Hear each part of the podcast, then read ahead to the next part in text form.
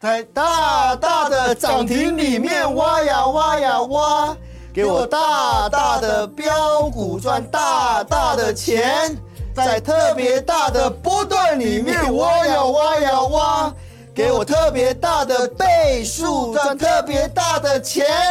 欢迎收看《赢家我我我啊我》，是大 Q 哥。我是陈志玲。今天现场为您邀请到的来宾就是国际财经专家、资深分析师陈志林老师。好，陈老师，刚才我们表演了一段就大陆的神曲《花园种花》，黄老师的一个神曲啊，是不是很有趣啊？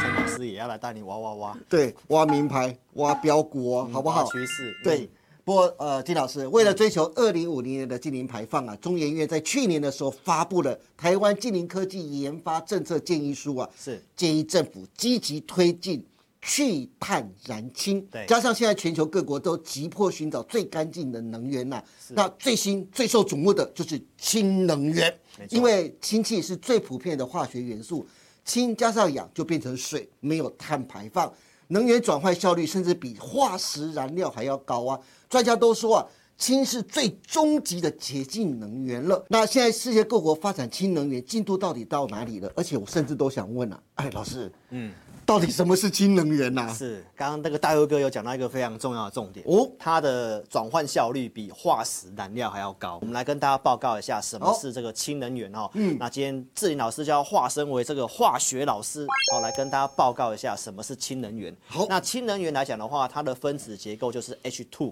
它对就是没有含这个碳，哦是所以它能够在将来这个能源转换上是完全不会出现这个碳排放的部分，所以它被统称为是终极的这个零碳排的解决方案。哦，在但是它嗯的整个生产的一个过程是成本比较高的哦。对简单来跟大家讲一下，就是它是透过这个绿能发电之后呢，那透过电解跟蒸汽法的方式，是然后来产生这个。所谓的一个氢能源，那它也要透过这个燃料电池的部分哦，来去做到这个储能的部分。那大佑哥，你知道吗？嗯，这个氢能的部分它也有政治色彩。它也有政治色彩，嗯对，因为氢能的话，它还分成蓝氢、绿氢。还有灰氢，这个非常像民调，你知道吗？ 到底是蓝绿的版图，然后灰色是属于中中间间版选民、啊对， 中间选民啊。对那所以用这个哦比较娱乐的方式，让观众朋友比较好记啦。哈是这个氢气的部分为什么会分成绿氢、蓝氢跟灰氢？嗯那这个其实就是按照碳排放的一个哦方式去做一个分辨。我们现在讲什么是绿氢好了？好绿氢就是透过这些再生能源啊，风力发电啊、太阳能，发完电之后，嗯是透过电解的方式让它变成是氢气，然后它可以把它储存下来。对那所谓的蓝氢跟灰氢来讲的话，就透过传统的发电，像燃煤啊、石油啊、天然气。或者是这些化石燃料发电之后呢，它一样还是透过电解的方式，对那只是说有没有经过所谓的碳捕捉。如果有经过碳捕捉的话，那对就是所谓的蓝氢。是那如果没有碳捕捉的话，就是原先的这个灰氢的部分。对哦那就是这两个，它还是会出现这个碳排放的部分。是所以从这个方向让大家知道一下什么是绿氢、嗯蓝氢跟灰氢。那简单来讲，哦，就是民调 啦，哈，你用民调的颜色你就是可以。哦绿色的、蓝色的，还还是是中间选民的哦都是灰色的呢是，？那我们来讲一下这个呃氢能源它接下来的应用大概是哪些哈？好嗯就是我们刚刚谈了从绿能发电之后，透过电解会制氢嘛，对还有原先的这个化工会排这个废气里面有氢嘛，然后把氢的部分哦把它收集。提纯起来，所以呢，这方面的话就会有一个氢的一个储能。对那储能之后，它可以透过这个燃料电池的部分，然后依序会有右边的这些的应用。哦比如说我们是知道了像这个发电的这个电网啊，对嗯民间的用电啊，企业的用电，包括我们的交通工具、飞机跟汽车，哦，其实都可以透过这个哦氢燃料电池的部分哦来完成啊。那刚刚已经介绍过了哈，是绿氢它是哦不会有这个碳排放的。对那我们详细的来跟大家报告一下三个方向哦，依序从最难的电厂的发电，然后嗯是到我们的交通工具，像飞机跟这个氢燃料汽车的部分，来跟大家详细的介绍一下这个商机在哪里哦。好好，那我们可以看到这个台电的部分，在高雄的新达电厂，那现在的一个发电呢是透过天然气的部分。嗯那因为天然气它还是会排放一些些的二氧化碳，对所以目前来讲的话呢，在二月份推动这个混氢的方式去做发电。那就是降低这个碳排放的部分。是那目前预计到二零二四年，他希望把这个混氢的部分，哦好，然后把它拉高到百分之五15%，到二零二五就是上看百分之十五，哦，就是就算天然气排放这个二氧化碳比较少，但是它还是希望能够达到零碳排，哈，让它能够尽量的把它降低的部分，这是在我们民间发电，我们台湾在做的事情哦。是。再来，我们谈一下这个飞机跟这个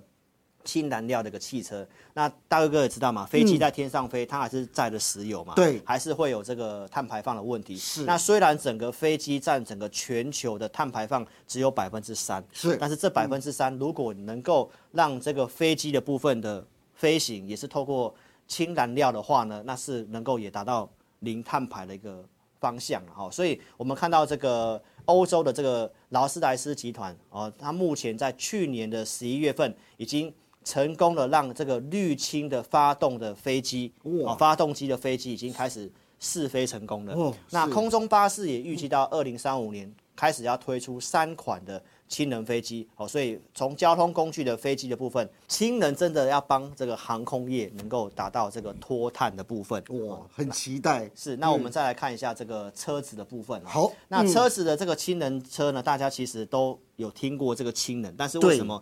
很少看到？哈，嗯就是我刚刚讲的，它的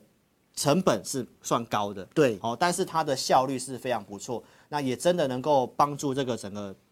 近零碳排的一个解决方案哦，究竟为什么？我们现在跟大家介绍氢能车哦，那为什么氢能车会比现在的传统电动车还要好呢？我其实可以从电池的部分哦来跟大家做这样的一个说明哦。好因为现在电动车的这个续航力大概一般五百公里，一对一般五百公里，哦对，，那其实呢，现在的氢能车第一代的部分其实也跟电动车一样，也是五百公里。是但是呃，发展氢能车比较早的是在日本。对哦那日本的 Toyota 它推出了第二代的氢能车，它的这个续航力哦，能够达到七百五十公里。哇，嗯进阶了耶。对，但是呢，你呃，大家都知道嘛，因为这个传统的这个电动车的电池啊，充电要时间，对就算快充它也要一段时间，没有错但是这边有个很重要的点，就是这个氢能的车啊，它加气啊，嗯，加这个氢气啊，只要三分钟到五分钟就完成了，三分钟到五分钟。就加满可以跑七百五十公里。哇，现在电动车的充电桩，你加一次至少都要十五分钟以上哎。对，所以这个加氢的时间它只要三到五分钟，对这个可以充分解决掉大家现在充电的这个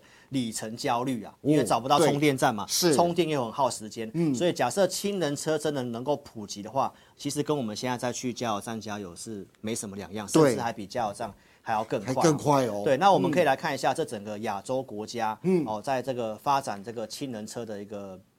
动向哦，其实我们台湾相对落后哦，哦真的好想赢韩 国啦哈。好想赢韩国。大家可以看到这个韩国的这个对于这个氢能车的重视哈、哦，它从二零一七年就开始制定这个氢能的政策哦，是国内的一个重大政策。那目前在他们的国会大厦之前有有非常多的这个加氢的站，目前也有上万辆的这个氢能车已经开始挂牌上上路万辆了对，耶。而且氢能巴士也是满街跑。哇，那再来是看一下对岸中国大陆哈，在二零二三年，就是今年，预计会有三千辆的这个氢能车挂牌，是到二零二五年要突破一万辆。嗯，所以我们再回来看一下台湾哈，台湾也是不轻易认输 了哈。虽然氢能车还看不到哈，但是是我们有引进这个 Toyota 的这个 Mirai，啊对然后包括这个氢能巴士的部分在。明年有机会做量产。那中研院在去年有制定了一个台湾近零碳排的一个计划，是这里面的计划就提到大哥哥刚刚一开始讲的，嗯，去碳燃氢，对哦，它就是一个准绿电。为什么？因为它的这个能量是化学燃料燃烧的能量更高，但是它不会排碳，嗯，哦，所以这方面来讲的话，其实是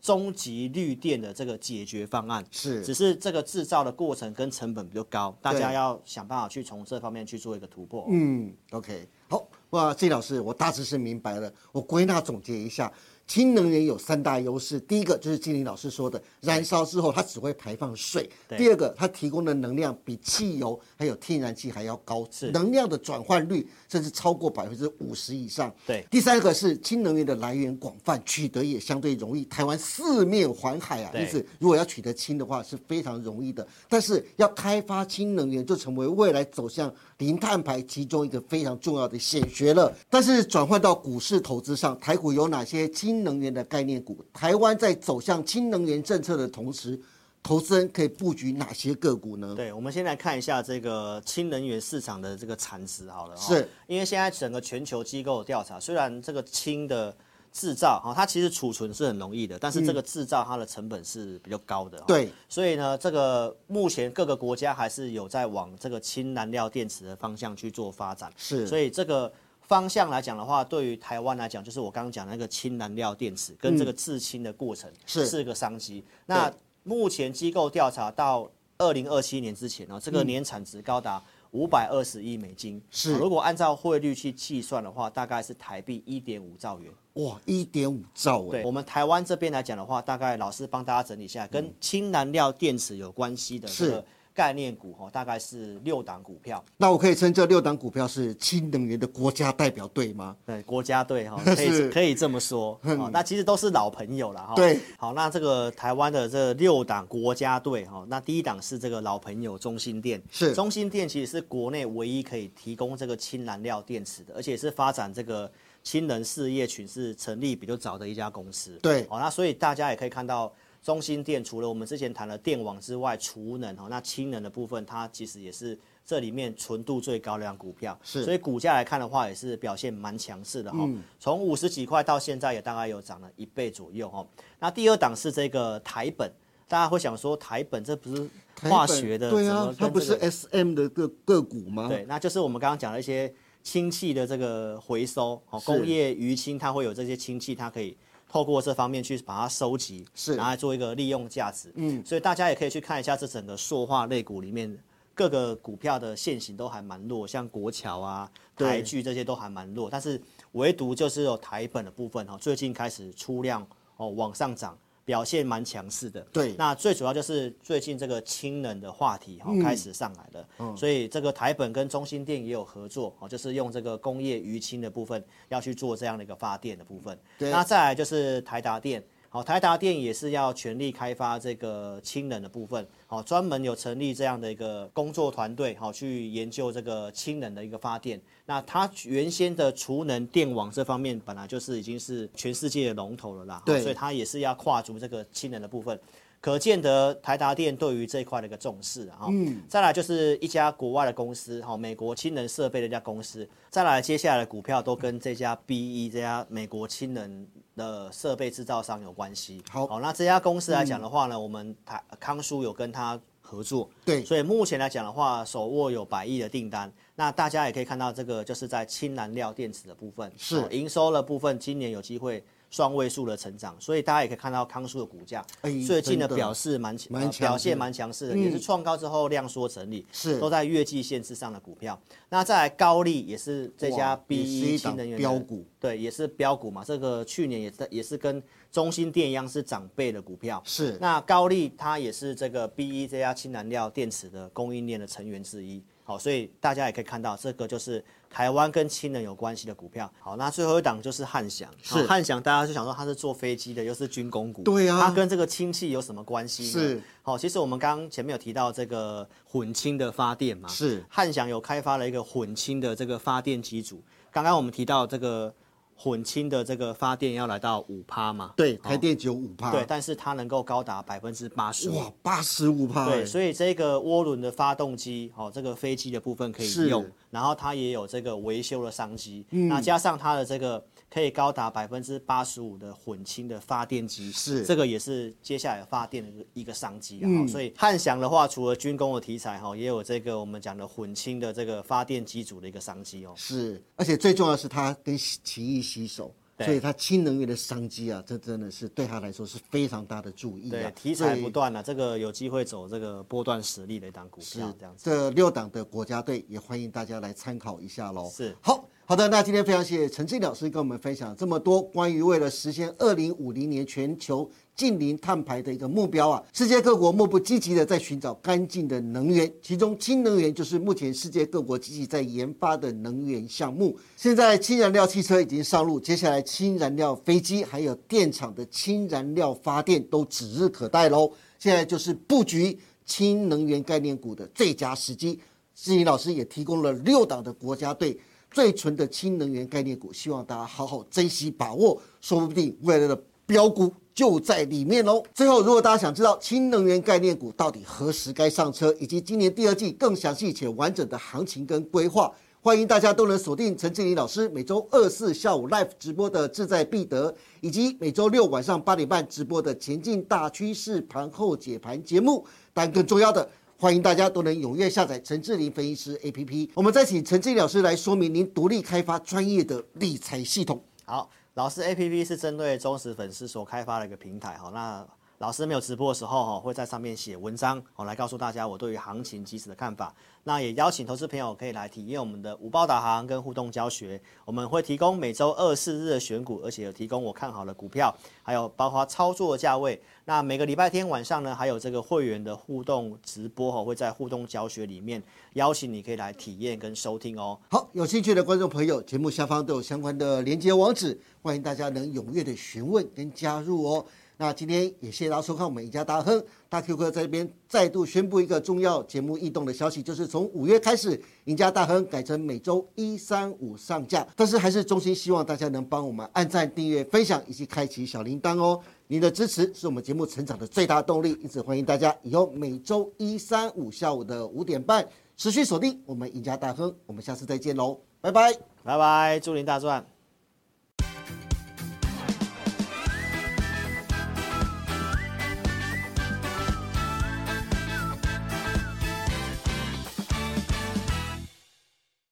本公司所分析之个别有价证券，无不正当之财务利益关系。本节目资料仅供参考，观众朋友请勿看节目跟单操作，应独立判断、审慎评估并自负投资风险。